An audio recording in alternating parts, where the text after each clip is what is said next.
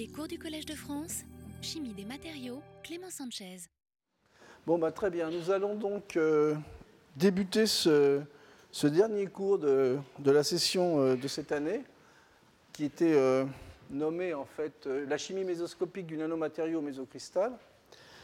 Et donc, au cours de cet exposé, en fait, je vais compléter le cours que j'ai fait la dernière fois, où je vous ai surtout présenté des assemblages mésoscopiques à partir de, de nanocristaux euh, qui donnaient finalement, euh, via les interactions de surface, les effets également de, ligands, de solvants, qui donnaient des édifices euh, avec des géométries euclidiennes, hein, donc des systèmes qui étaient très intéressants, mais qui étaient finalement relativement simples. Euh, la part de l'organique dans les modes de construction euh, avait euh, toute son importance, hein, en particulier via les ligands de surface. Aujourd'hui, je vais discuter plutôt de systèmes plus complexes, dans lesquels il y a partie prenante dans la construction du système un mésocristal, ou bien, à certains moments, vous allez le voir, des assemblées mésoscopiques, pour former finalement des matériaux qui présentent des structures hiérarchiques. Alors, après quelques transparents d'introduction, je vais centrer mon, propos essentiellement sur deux exemples.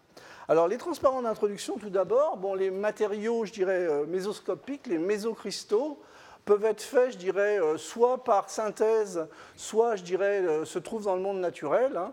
Donc ici, à gauche, vous avez un, un ensemble de mésocristaux d'oxyde de zinc qui sont faits par micro-ondes en présence de matière organique. Alors, vous voyez très bien que bon, il y a des topologies qui ressemblent en fait à des solides euclidiens, mais il y a des formes, des formes un peu plus complexes, des formes courbes, qui, peuvent être également faites par synthèse, je dirais, non par biosynthèse, mais par synthèse.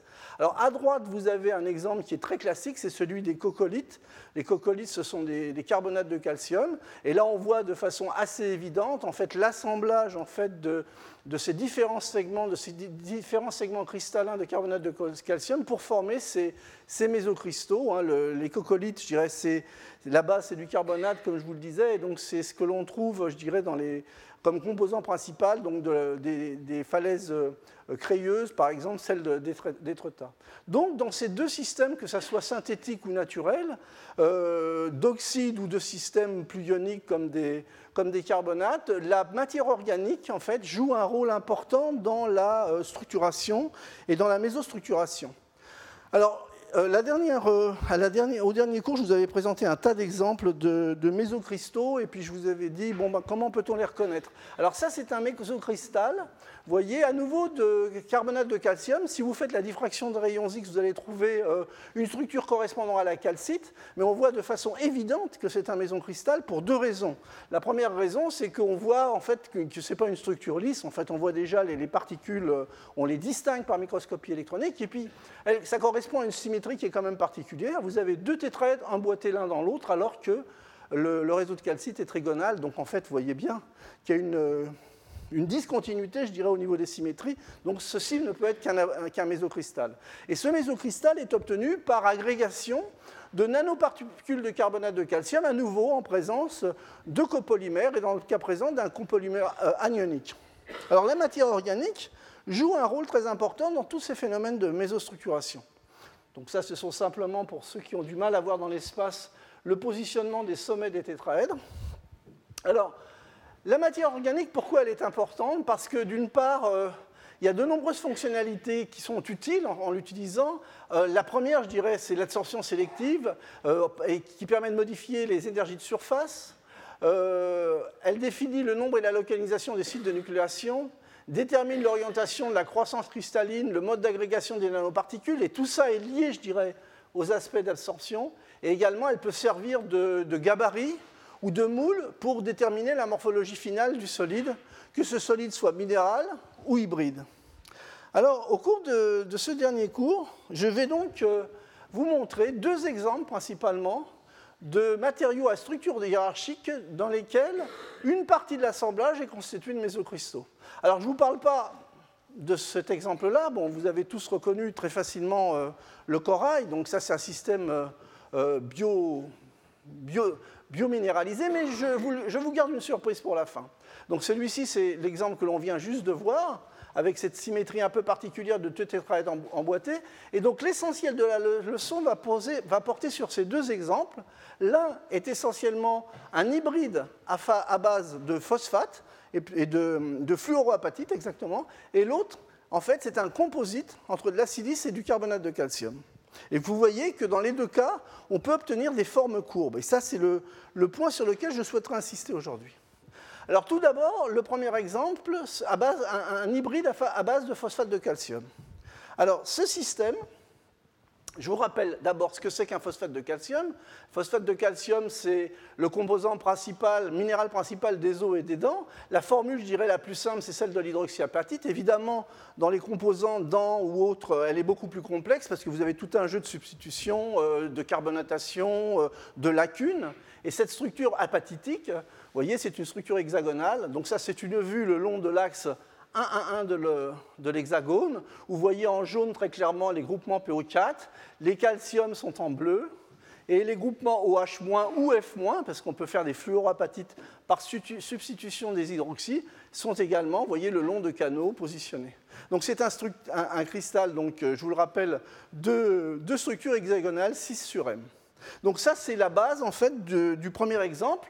Ça va tourner donc autour d'une structure euh, fluoroapatite en présence de gélatine.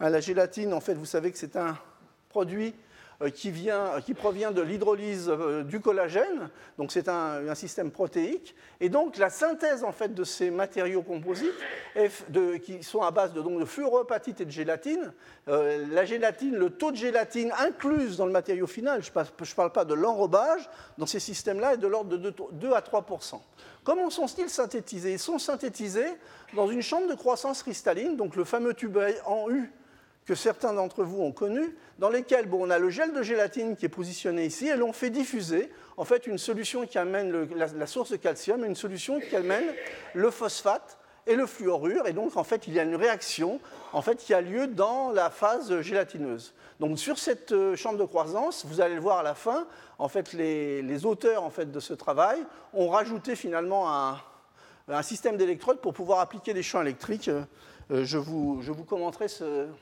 le pourquoi de, ce champ électrique dans la dernière partie de, cette présentation. Alors comment ça se présente? Donc ces, systèmes se forment, ça ce sont les billes de gélatine obtenues après synthèse du matériau, et donc euh, en fin de, synthèse, le matériau se présente, vous voyez, comme un cœur couronne, où vous avez une, sphère à deux, euh, sur laquelle vient se superposer une calotte, une calotte dans laquelle les aiguilles finalement de, les tiges de, fluoroapatite se trouvent perpendiculairement euh, positionnées par rapport à la surface de, cette sphère A2. Donc ça, c'est la, phase finale. En fait, c'est la, dernière nucléation qui permet de créer finalement cette structure composite qui n'est pas sans rappeler finalement la structure de la dent, en fait, avec un, système mécaniquement très résistant et un système composite qui, qui est beaucoup plus adaptable. Alors maintenant, on va regarder sur ce système A2 tout seul, avant en fait la, formation de la calotte finale, eh bien, vous voyez que la surface de ce système euh, est composée également de petits points, de petites aiguilles très fines, qui sont en fait les points de nucléation qui permettent à la calotte finale de, croître. Et donc on va regarder un petit peu comment se forme en fait cette première sphère, euh, cette première sphère A2. Alors là, je vais faire un peu une rétrosynthèse. Les matériaux ont été, euh, je dirais, étudiés à différentes étapes. Alors voilà ce que ça donne. Donc ça, c'était le produit de départ. Final, je dirais. Ensuite, la sphère. Cette sphère qui se coupe, qui se recoupe. Là, vous voyez quelque chose qui commence à ressembler à un chou-fleur, avec des départs euh, de, cristallisation qui sont à des angles assez proches de 45 degrés. Et puis, au départ, vous avez ce barreau, ce barreau qui commence à avoir des bifurcations a présenté des bifurcations au niveau de la cristallisation. Et en fait, le précurseur initial, c'est un barreau hexagonal de fluoroapatite qui contient également à peu près 2 à 3% de gélatine. Alors, si l'on remonte, en fait, au niveau de la synthèse, maintenant, si on fait une synthèse, on va partir dans ce sens-là, du barreau euh, précurseur jusque finalement à la sphère finale. Alors, ce barreau, Hein. donc là, c'est une, diapositive où en fait on a séparé les différentes étapes, mais on peut, je dirais, reconstituer l'ensemble pour vous montrer l'objet final. Hein. et donc le germe, c'est ce barreau hexagonal, et tout autour, bon, vous avez un second processus de nucléation et de croissance qui a lieu. Alors, dans ce, dans ce système, on va analyser un petit peu les différents modes de croissance et les différentes composantes. Tout d'abord, trois étapes, je dirais, euh, clés, le barreau, le barreau, lorsqu'il commence à montrer ses bifurcations, donc à cette seconde euh, nucléation et cristallisation, et la sphère. Alors ça, ce sont les, les diagrammes de rayons X, et vous voyez très très facilement que sur ce barreau, vous avez une superbe structure hexagonale. C'est une réponse de monocristal. Bon, évidemment, dès que vous commencez à obtenir un système qui commence à présenter des bifurcations, à ce moment-là, vous avez une réponse qui ressemble, vous avez un élargissement en fait des tâches, vous avez une réponse qui ressemble plus à un polycristal orienté, et sur le produit final, alors là, vous avez une réponse qui est typiquement caractéristique d'une poudre. Alors ça, ça a l'air d'être un monocristal, mais en fait, ce n'est pas un monocristal. Bon, d'une part, c'est un monocristal qui contient à l'intérieur quand même 2% de gélatine. Première chose. Deuxième chose, euh, lorsque vous faites les coupes en microscopie électronique, vous voyez que finalement, à l'intérieur du barreau, ça c'est le long de la direction 001, c'est trancher le barreau dans ce sens, hein, vous voyez finalement que le barreau est constitué de petites particules euh, anisotropes, hein, qui présentent en fait une, orientation favorisée. Hein. Et donc, euh, ce système-là, en fait, est déjà un méso-agrégé, un mésocristal d'objets beaucoup plus petits. Et quand on regarde la séparation finalement entre, entre les, cristaux, on trouve quelque chose de l'ordre de 2 à 3 nanomètres, qui est à peu près compatible en fait avec la taille d'une hélice, d'un brin d'hélice euh, de gélatine, d'hélice protéique euh, présente dans la gélatine. Donc en fait, c'est un super monocristal un peu ce que je vous avais raconté dans les autres cours, ça c'est une vue très simplifiée. Hein. Ici, évidemment, c'est un mésocristal où on agrège des petits cristaux avec des systèmes organiques. Là, c'est la même chose, sauf qu'ici, vous avez du polymère qui, en fait, passe entre, les, différents, euh, cristaux euh, anisotropes. Alors, maintenant, deuxième point, euh, il y a une co-organisation entre l'organisation de ces cristaux à l'intérieur du superbe cristal, je dirais, et de la gélatine. Et ça, ça se voit bien par euh, des manips de microscopie optique entre polariseurs croisés. Là, vous avez typiquement enfin, les, les croix de Malte habituelles que l'on voit lorsqu'on a des, organisations mésoscopiques type cristal liquide, par exemple, sur l'alter hybride. Hein, donc ça, c'est un composé hybride, donc il y a de la gélatine et du, et du minéral.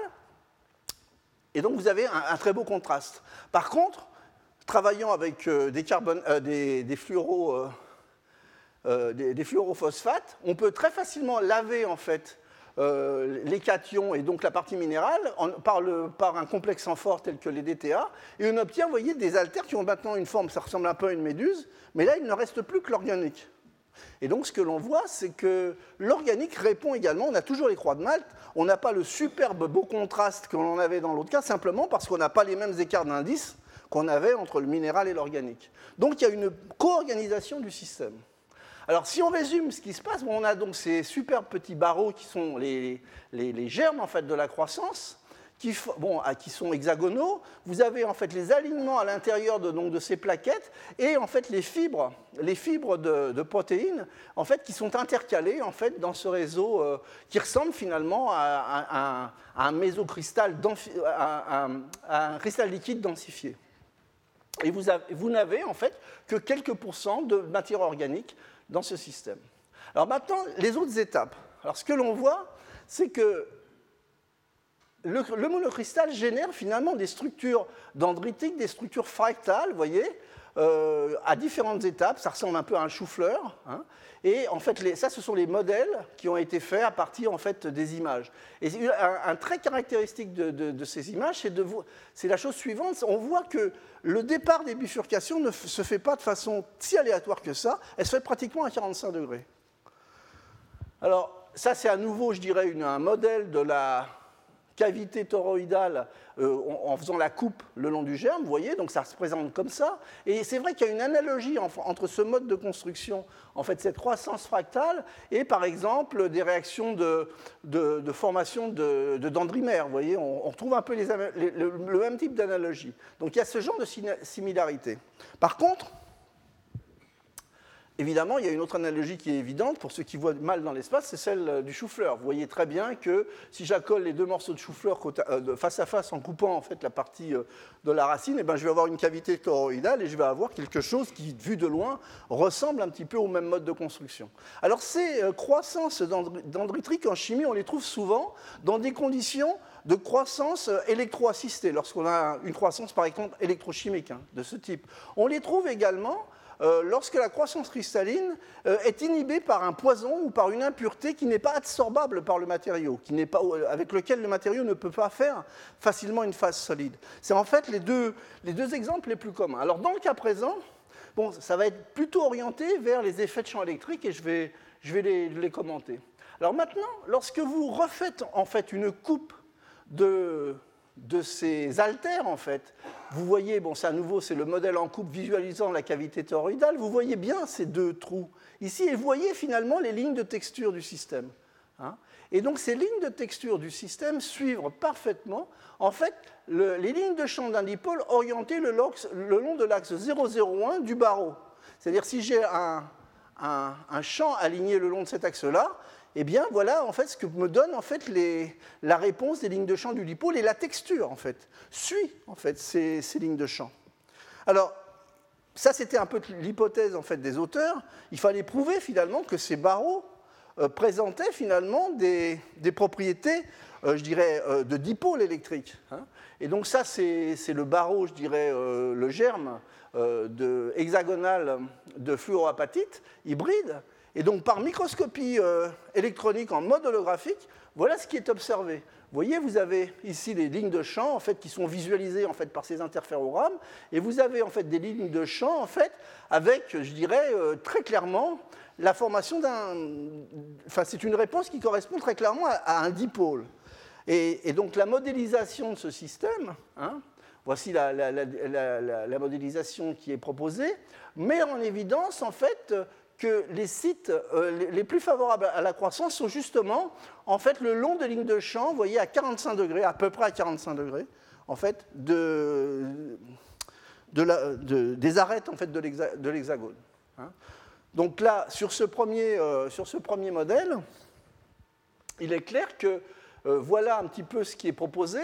Donc en fait, on a ces systèmes de barreaux hybrides avec un arrangement mésoscopique des différentes, euh, euh, nano-objets à base de fluoroapatite, plus en fait le fait que les molécules de gélatine servent de, template, et les molécules de gélatine, en fait, c'est elles qui créent les nanodipoles, simplement parce que vous avez des groupes ionisés, hein, pour faire simple, je dirais NH4+, CO-, bon évidemment dans la réalité c'est un peu plus... qui créent le nanodipôle. Et quand on recalcule en fait les contributions correspondant à la quantité de gélatine qu'il y a dans un barreau par rapport à la polarisation qu'on pourrait attendre, le maximum que l'on peut attendre, c'est 13% de la polarisation, par exemple, d'un système bien connu comme le BATUO3.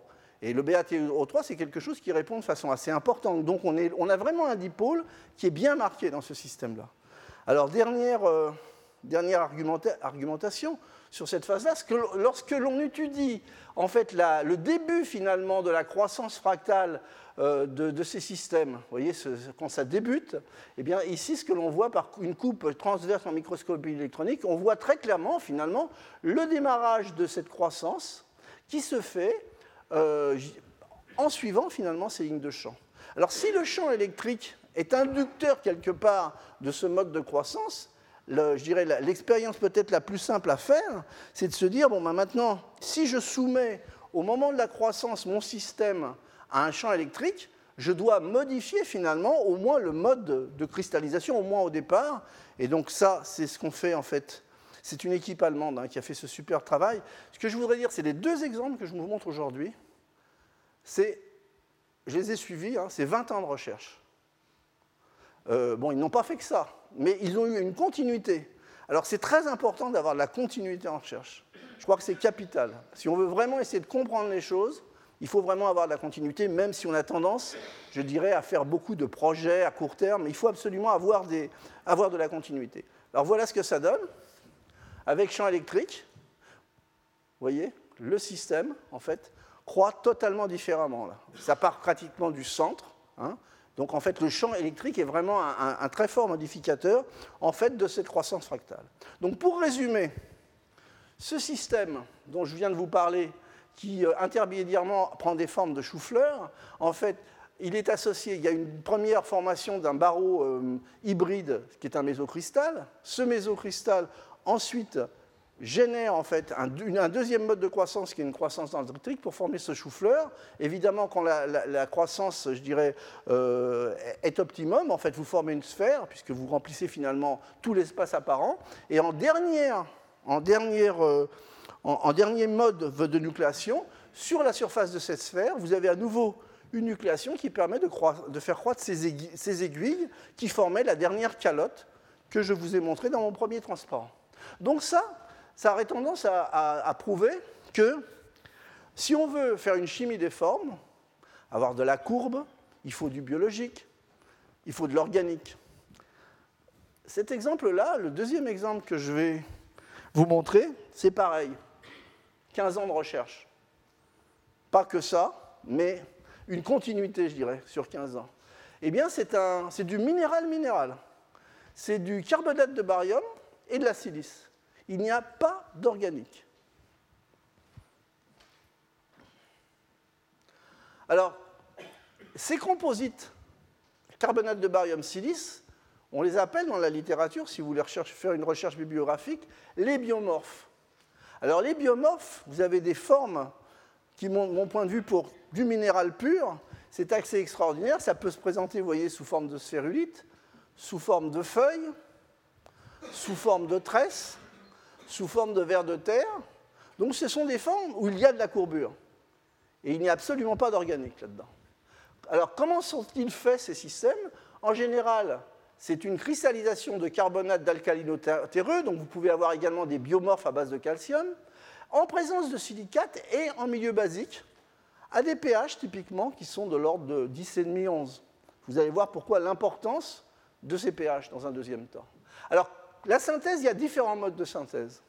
À l'origine, les, premiers, travaux qui ont été faits par euh, Juanma Garcia Ruiz, en fait, euh, utilisaient finalement ce fameux tube en U que je vous ai montré, euh, dans lequel on mettait un gel de silice, et puis on saturait en CO2, donc CO2, l'équilibre avec l'eau, ça donne du carbonate ou de l'hydrogène au carbonate, donc ça c'est, et on faisait diffuser progressivement un sel de barium. Ça, c'est une voie de synthèse. Depuis, en fait, on a retrouvé les mêmes morphologies en faisant, par exemple, un sol homogène de silicate euh, et de barium, on mélange, et on fait simplement diffuser, en fait, cette fois, c'est le CO2 qui va diffuser. Hein. et donc, tout ça dans, des conditions de pH initiales qui sont ajustées. Alors, qu'est-ce qui se passe?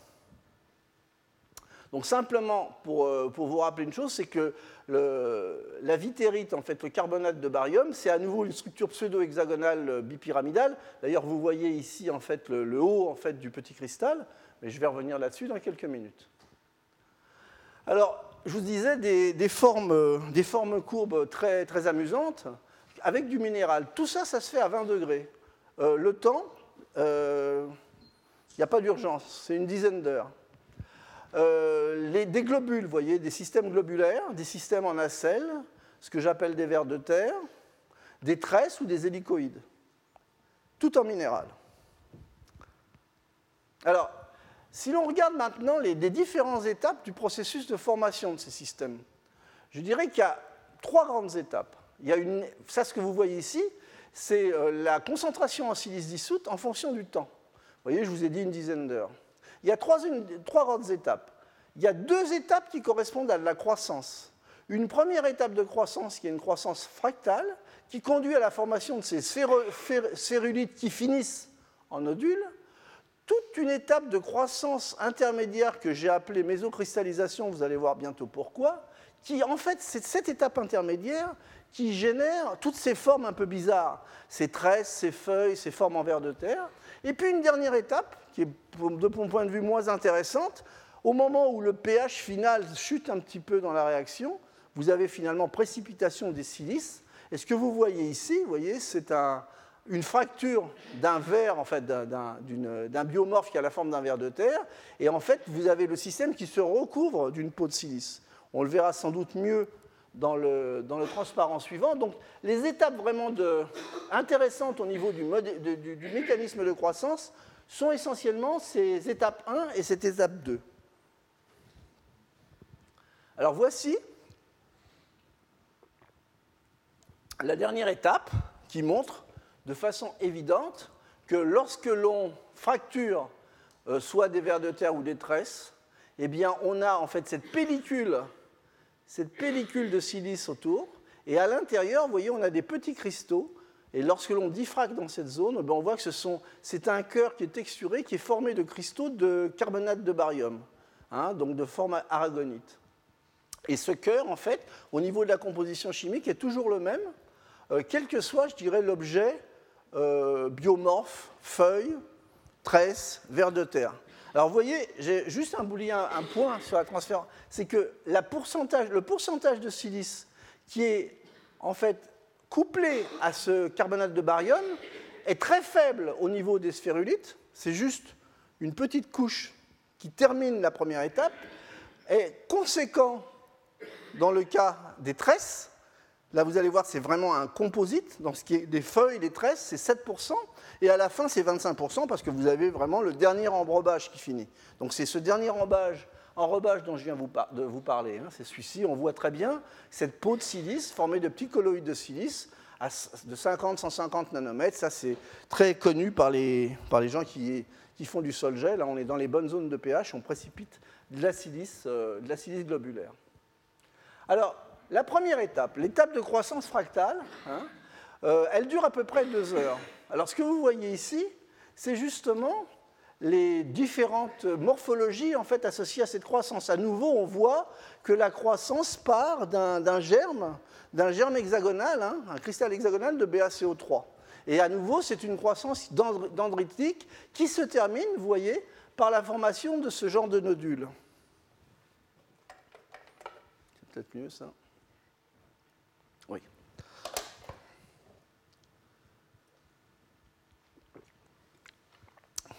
Donc on termine en fait la croissance par la formation de ce genre de nodule. Et donc c'est une croissance dendritique. Et donc, contrairement au cas précédent où en fait l'induction de cette croissance euh, venait en fait d'un effet de champ électrique, dans le cas présent, c'est la silice qui, travaille. C'est la silice qui œuvre en fait, parce que la silice finalement, joue, elle joue le rôle d'un poison. Elle est incompatible dans la structure de BaCO3, et en fait finalement cette silice, elle vient inhiber en fait certaines parties des phases cristallines. Et donc de ce fait, la croissance cristalline a lieu à l'interface silice euh, phase, de, euh, phase de cristal de BaCO3. Et en fait, ça, change finalement les valeurs, les valeurs, angulaires. La cristallisation ne se fait pas le long des directions, je dirais, cristallines habituelles. Et donc c'est ça qui crée en fait ces structures, ces structures fractales. Alors voilà, donc ça, c'est un film qui permet de suivre finalement le début de la création de ces structures fractales à partir de, ces barreaux. Alors normalement, ça doit marcher, voyez? Donc voyez, c'est un film en... Donc ce que vous voyez, c'est la croissance de ces systèmes. Donc ça, c'est... Évidemment, ça a été accéléré. Hein. et vous allez voir, à des angles non cristallographiques, l'acidine inhibe, et hop, ça part. Voyez? Donc ça, c'est typiquement une... Et ça continue, vous voyez, pour former en fait ces espèces de, structures dendritiques. Quand le système se poursuit, eh bien, vous voyez, donc ça, j'ai repris les photos, eh bien, on va former des, systèmes fortement éclatés au niveau des dendrites pour former à nouveau des systèmes en alter. Et ça, c'est souvent, je dirais, un des intermédiaires réactionnels des, croissances dendritiques, très souvent intermédiairement, on forme ces structures en chou-fleur alter, pour terminer, voyez, sur des nodules, des nodules hein, qui, eux, se recouvrent en fait de silice, très légèrement et tous les sites de croissance sont bloqués. Hein. donc il y a cette forme globulaire. Bon, jusqu'à maintenant, je vous ai décrit la première étape et je n'ai pas du tout décrit la deuxième étape. La deuxième étape, elle a lieu entre, je dirais, des temps typiquement de l'ordre de 2 heures à 6 heures. Et j'insiste, c'est dans cette étape-là que l'on reforme finalement ces structures avec des morphologies euh, euh, très, je dirais, curieuses. Alors évidemment, à cette étape-là, il y a une partie de la silice qui a été compromise, mais très peu, 1%, hein, qui a bloqué les sites de croissance. Et ce que l'on observe, c'est que à cette étape-là, eh bien, la sursaturation en BaCO3, parce qu'on continue à alimenter le système, reste élevée. Et on a une deuxième nucléation, une seconde étape de nucléation du carbonate de barium. Alors, cette seconde étape de nucléation, elle crée finalement, là je vous montre une image, un front de croissance qui part des nodules. Ce que vous allez voir ici, voyez, vous allez voir la formation finalement d'une feuille. Vous voyez, ça c'est le nodule, le nodule de la première, euh, la première étape. Et vous voyez le front de croissance se répand hein, avec des vitesses de croissance qui, selon les sursaturations, selon les conditions chimiques, ça croît quand même assez vite. C'est de l'ordre de 0,1 0,2 microns par minute à 1 ou 2 microns par minute. Donc c'est quand même quelque chose, ça, galope quand même au niveau du, système. Hein. Donc ici, je vous montre un autre système. À nouveau, tout ça, ça part du nodule. Vous avez une seconde étape de nucléation, je vais revenir là-dessus. Et vous voyez se former en fait ces feuilles et puis là, vous voyez se former des choses qui ressemblent un peu à, des vers de terre hein, ou à des tortillons. Et donc je vais revenir également là-dessus, sur ce point. Alors, que connaît-on au niveau de la nanostructure de ces systèmes? Donc la nanostructure des feuilles, des vers de terre, des hélicoïdes, en fait, tous, ces systèmes-là, tous ces systèmes qui, qui grandissent en fait qui croissent dans une période de temps entre 2 heures et 4 heures ont la même nanostructure. En fait, la nanostructure, ce que vous voyez ici, ce sont, en fait, c'est une microscopie électronique du feuillet, d'une coupe du feuillet, et vous voyez, ce sont des tiges, des tiges de carbonate de barium. Là, vous les voyez mieux sur ce cliché thème, des, tiges, donc c'est anisotrope, 200 nanomètres par 50, qui sont recouvertes d'une fine, très fine pellicule de silice. Et donc, ça, c'est la nanostructure de tous ces objets, je dirais, euh, avec des formes euh, courbes. Deuxième euh, diapositive, ce que vous voyez ici, c'est que cette nanostructure, elle n'est pas organisée n'importe comment. Ici, vous le voyez à nouveau, vous avez une croix de Malte, c'est-à-dire que vous avez en fait une réponse qui ressemblerait à, un hématique mais solidifié. Vous avez cette, polarisation. Vous voyez également que lorsque vous faites une, une microscopie électronique de la tranche du système, vous voyez toutes ces petites aiguilles qui sont relativement bien alignées. Ici, c'est à nouveau une microtomie ben, nobody is perfect. Il y a un alignement, mais il n'est pas génial, mais il y a quand même un alignement, puisque vous avez des objets anisotropes. En plus, il y a cette petite couche de silice qui est chargée, donc les objets ne se sentent pas simplement au niveau anthropique, mais également au niveau des charges. Et voilà, donc ça c'est la, la, microscopie électronique d'une galette un petit peu plus grande, et vous voyez finalement qu'il y a, ce n'est pas un monocristal, mais il y a vraiment déjà une organisation qui est très nette, tout le monde regarde un petit peu dans le même sens. Hein. Alors, maintenant, on en revient au, mécanisme. Alors, le mécanisme, finalement, vous allez voir, c'est un mécanisme qui est très simple. Ce que je voudrais simplement vous montrer, c'est que pH 10,5, 11, on est dans une zone très intéressante pour les équilibres carbonate-hydrogénocarbonate et les équilibres de précipitation de la silice. Vous voyez, on est dans cette zone-là. Ça veut dire que des petites fluctuations locales du pH vont me changer l'équilibre carbonate hydrogénocarbonate et vont également me changer finalement l'équilibre entre les, les SiO-, les silanols et la précipitation de la silice. Et donc, ce qui se passe, c'est qu'on va avoir un, certain nombre de nucléations successives du carbonate de barium, et à chaque nucléation, c'est-à-dire que lorsque je vais précipiter du carbonate de, barium, ce qui va se passer, c'est que je vais shifter, je vais déplacer cet équilibre, je vais libérer localement, en fait, des protons, et donc je vais avoir un abaissement du pH local. Cet abaissement du pH local, ça va se traduire comment? Eh bien, du côté de la silice, ces protons vont protoner en fait des SiO-, générer en fait des groupements réactifs silanol et je vais avoir une précipitation de la silice. Mais cette précipitation de la silice, vous voyez, elle va me consommer des protons. Ce qui veut dire que le pH local, une fois que j'aurai précipité ma silice, il va remonter. Hein. et donc, je vais avoir en fait un système autocatalytique successif dans lequel je vais avoir une précipitation du carbonate de barium, le pH est modifié, il est en phase avec la précipitation de la silice qui précipite, qui vient se coller sur la surface, mais sa précipitation remodifie localement le pH et on recommence ainsi de suite plusieurs fois. Hein. Alors voilà ce que ça donne, j'irai un petit peu en image. Donc vous avez un cycle, vous avez un cycle précipitation du carbonate de barium, euh, modification locale de l'équilibre carbonate-hydrogénocarbonate, précipitation de la silice, changement du pH et ainsi de suite. Hein. Et donc, et tout ça, cette coprécipitation autocatalytique, ça se passe dans une région active, mais très près finalement du front de croissance. Les variations de pH dans cette zone-là ne sont pas ressenties au niveau du, bulk, au niveau de la masse. Hein. Et donc, vous avez donc cette sursaturation euh, qui est générée localement sur le front de croissance. Hein. Et, bon, dans le volume, vous êtes très légèrement sursaturé. Hein. Et bon, il y a d'autres indices hein, qui, vont dans le sens en fait, de ce que je discute. Hein. Les vitesses de croissance, par exemple, sont d'ordre zéro apparent dans ces systèmes-là. Alors, ça, donne quoi? Ça donne finalement des, successions de précipitations enrobage, vous voyez.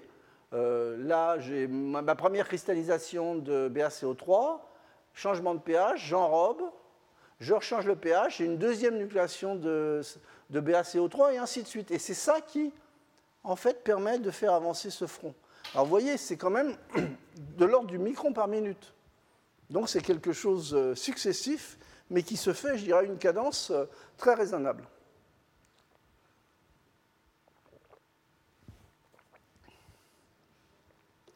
Alors, maintenant que je vous ai dit ça, finalement, j'ai très peu commenté pourquoi on forme ces, formes. Pourquoi on a des feuilles, des feuillets, des tresses, des formes en verre de terre. Alors là, il y a un certain nombre d'études récentes qui, ont déjà fait un, permettent de faire un gros travail analytique. Il y a eu un très très gros travail analytique qui a été fait. D'une part, c'était de comptabiliser finalement dans le bain réactionnel les quantités finalement. Quelles sont les fréquences d'observation de ces objets-là. Alors, 50% des objets, à peu près la moitié, s'arrêtent au niveau des sphérulites, des nodules. Les formes, je dirais, curieuses et intéressantes, il y en a à peu près la moitié, avec un grand nombre de vers de terre, formes de vers de terre, quelques idocoïdes et quelques feuilles. Deuxième observation, tous ces systèmes croissent très bien à partir du moment où on leur procure les moyens de faire une nucléation hétérogène. C'est-à-dire qu'ils peuplent très bien les interfaces, soit du récipient, soit euh, l'interface avec l'air. Hein. et donc, s'il n'y a pas donc, de surface accessible, et c'est ça le moteur de la courbure, s'il n'y a pas de surface accessible, pour des raisons énergétiques, le feuillet en croissance va chercher à nucléer en utilisant sa propre surface comme, je dirais, une espèce de relation d'épitaxie entre le feuillet et sa surface. Et vous allez voir sur les transparents suivants comment ça pourrait se passer. Alors voilà, donc un, modèle assez simplifié. Donc je vous disais que le, feuillet en fait a tendance à se recourber, former en fait ses rebords, ses lèvres, et ça ressemble un peu à une vague de surf qui se déplace. Simplement parce qu'il y a une meilleure affinité à retrouver sa surface. Et donc vous avez, ça c'est un modèle très simplifié, vous avez la propagation de ce front, euh, euh, de précipitation où vous avez ce régime autocatalytique, euh, précipitation du carbonate de barium, inhibition par la silice, reprécipitation, inhibition, hein, qui se déplace donc de façon radiale, et la formation donc de ces lèvres en fait, qui ont un déplacement, elles, azimutal. Et donc, en fait, les formes résultantes, les formes que l'on va obtenir à la fin, vont dépendre de cette hydrodynamique couplée à ce processus chimique. Et en particulier, ça va dépendre des vitesses radiales par rapport aux vitesses azimutales, de la hauteur de la lèvre ou du rebord. Ça va également dépendre du sens de la courbure. La feuille de papier, vous pouvez la, plier dans ce sens, et dans ce sens, et l'autre bord dans l'autre sens. Donc vous allez voir un certain nombre d'exemples. Alors ça, c'est la formation donc, des, feuilles. Dans ce cas-là, expérimentalement, on trouve toujours que la... Et là, il n'y a pas d'explication aujourd'hui. J'ai pas mal discuté avec mes collègues. J'ai été en, conférence en permanence parce que c'est un sujet qui m'a beaucoup passionné. Il n'y a pas encore l'explication, mais ce que l'on voit, c'est que systématiquement, les vitesses de progression azimutales, vous allez le voir sur les microscopies électroniques, les microscopies, pardon, euh, sont toujours plus rapides que la vitesse de progression du front radial. Hein. Donc ça, et dans le cadre de formation des feuilles, eh bien, les deux lèvres, en gros, remontent, remontent au même niveau. Vous avez les mêmes hauteurs de lèvres. Et par contre, la courbure va être opposée. C'est-à-dire que vous allez avoir une courbure dans un sens et une courbure dans l'autre parce qu'il faut que vous trouviez, à l'arrivée, pour vous arrêter sur la feuille, une relation de fermeture. Alors voilà ce que ça donne. Donc je vous repasse un des films, mais bon, j'en ai une cinquantaine. Donc, euh, donc vous voyez, les, deux bords sont... Donc il y a vraiment une progression très rapide des deux vagues de surf, je dirais. Et puis la courbure va s'inverser, vous hop, ça va se bloquer. Vous voyez, pour donner finalement une forme cardioïde un peu. Et là, il y a blocage. Alors regardons maintenant Je, vous remonte une deuxième fois. Donc là, c'est. Et, à nouveau, hein, tout ça, c'est. Ça, ce sont les nodules euh, euh, issus de la croissance fractale hein, qu'on voit ici. Hein? Donc, voilà. Donc maintenant, comment forme-t-on les systèmes avec des structures hélicoïdales? Eh bien, dans ce cas-là, vous allez avoir, si vous voulez avoir une tresse relativement régulière, il faut que vos deux pliures, enfin vos deux bordures, vos deux lèvres euh, présentent des, hauteurs équivalentes, mais cette fois-ci, il ne faut pas qu'il y ait une relation de fermeture sur la feuille. Donc en fait, il faut que les courbures se fassent tout à gauche ou tout à droite. Et à nouveau, tout ça, ça se fait avec des vitesses de l'ordre du micron par minute. Alors voilà ce que ça donne. Là, on voit très très clairement ces, lèvres. Hein. Vous le voyez très très clairement. Alors là, vous avez euh, les courbures qui sont en face. Il ne peut pas y avoir de relation de fermeture, et ça continue. Ça continue. Une fois, deux fois, trois fois, n fois. Et là, vous voyez très clairement que votre ruban, enfin votre, votre tresse va commencer à se former.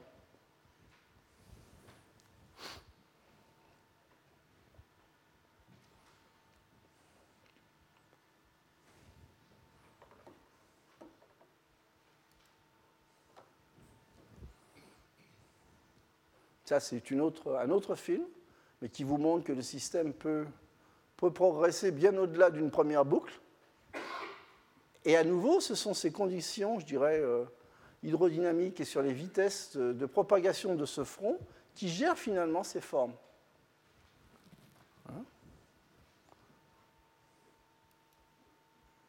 Donc euh, là, on voit bien, je vous le remontre une deuxième fois, parce qu'on voit vraiment bien ce bord. Ce n'est pas un bord imaginaire, hein, il, existe, il est là. Hein.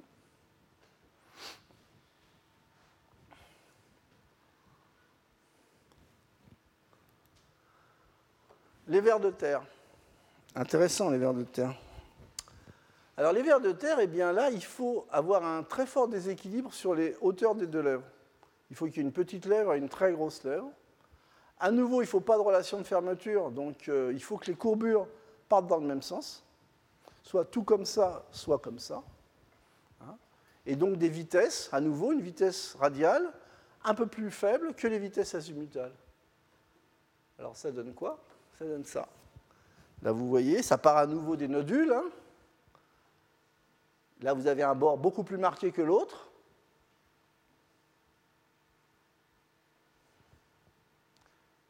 Et voilà, c'est parti. Là, vous voyez Vous formez ces structures en verre de terre. Toujours sur la base de la même réaction chimique assez simple. Une réaction de précipitation, deux équilibres, et c'est que du minéral. Donc vous voyez bien, bon, bon, évidemment, il y a des croissances à différents niveaux. Je vous repasse euh, euh, ce film à nouveau. Donc on a un bord nettement plus fort que l'autre au niveau de la hauteur. Vous voyez, hop. Il n'y a pas de relation de formature, donc le système se poursuit. Et là, je commence à former, en fait, ce ver de terre. Alors, voilà. Là, c'est juste le ver de terre, euh, la tête du ver de terre isolé. Vous voyez, en fait, comment se propage finalement ce front de cristallisation. Alors, ben, on a fait un petit peu le tour de ces deux exemples où je vous ai montré finalement qu'on pouvait utiliser des assemblages mésoscopiques pour faire des chimies, une véritable chimie des formes en mariant de l'organique et du minéral. C'est déjà ce qui remplit finalement le monde de la biominéralisation. Il y a d'énormes exemples, il y a de nombreux exemples dans tout ce qui concerne les biominéraux. Alors voyez ce que je vous avais montré ici, ce superbe corail. Ce superbe corail, eh bien, c'est la même chose. Hein. C'est un biomorphe minéral, totalement minéral, 100% minéral, construit avec quelque chose, c'est pas de la craie, hein, le BaCO3, mais ça pourrait être de la craie, et du sable.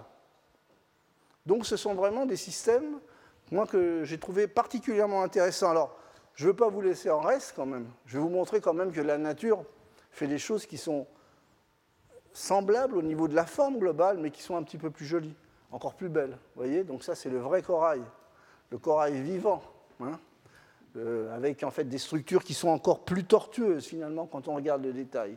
Mais si je ne vous avais pas montré cette photo, au départ, vous auriez dit, bon, bah, c'est super, c'est un corail bio, euh, biominéralisé. Alors justement, les apparences sont trompeuses, les biomorphes sont abiotiques ou biotiques Non, abiotiques, oui, mais peut-être biomimétiques.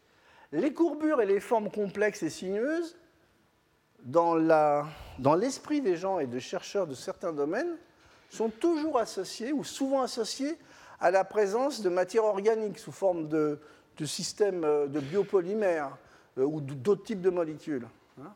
Donc ce que essayé de vous montrer aujourd'hui, c'est que ce n'est pas, euh, pas une règle générale. On peut obtenir également des formes assez extraordinaires en contrôlant cette chimie minérale avec finalement des réactions simples, un procédé un petit peu compliqué, c'est le procédé qui est compliqué, mais les réactions sont relativement élémentaires. Alors, cette, euh, je vous disais, les apparences sont trompeuses. Hein.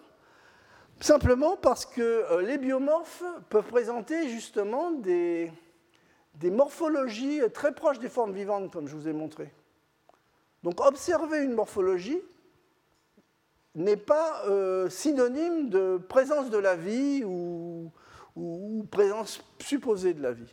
Je vous montre trois exemples. Ça, c'est à nouveau un biomorphe. Ça, c'est une bactérie, la bactérie du Ferruginea. Vous voyez, vous avez euh, quelque chose, je dirais, bon, euh, au niveau de la forme. C'est très ressemblant. Ça, c'est un protiste. Et ça, c'est un biomorphe fait à partir de euh, carbonate de barium.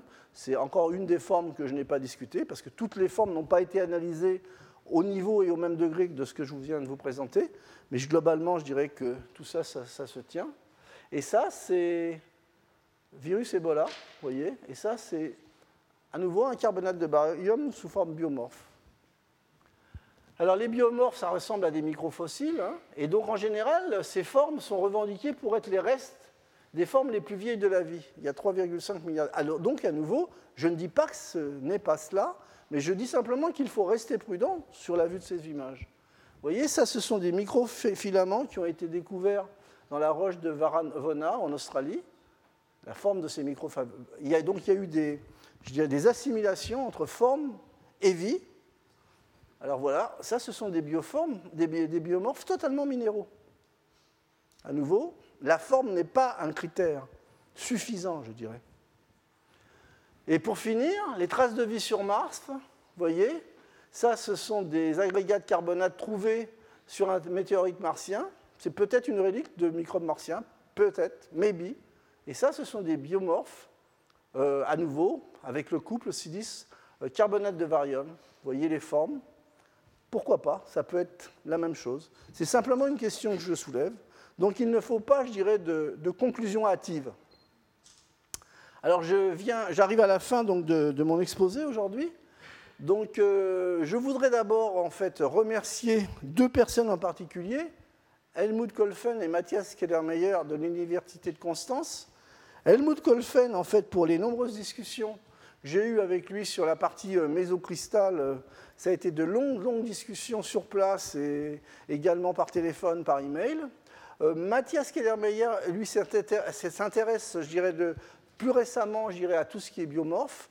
Donc tous les deux m'ont initié à la lombriculture minérale, comme vous le voyez. Hein. donc ça, ce sont des, des vers, en fait, mais à nouveau, ce sont des biomorphes. Alors ce qui est intéressant dans ces systèmes, c'est que vous pouvez simplement laver le carbonate de barium par une solution d'acide acétique dilué et vous récupérez finalement une une enveloppe euh, de silice poreuse que vous pouvez remplir et ainsi de suite. Bon, euh, les chimistes cherchent toujours des terrains euh, d'amusement, mais ça pourrait en être un. Et c'est ce qu'on utilise très souvent lorsqu'on fait du, nano-casting ou des méthodes de ce type. Là, on pourrait faire du nano-casting bio-inspiré à partir de vers de terre. Donc, je plaisantais. et donc, ça, c'est un, des derniers films que j'ai récupéré auprès de Mathias Kellermeyer. Vous voyez, à ce nouveau, c'est la formation finalement de ces systèmes. Bon, il y a, ça forme des, feuilles.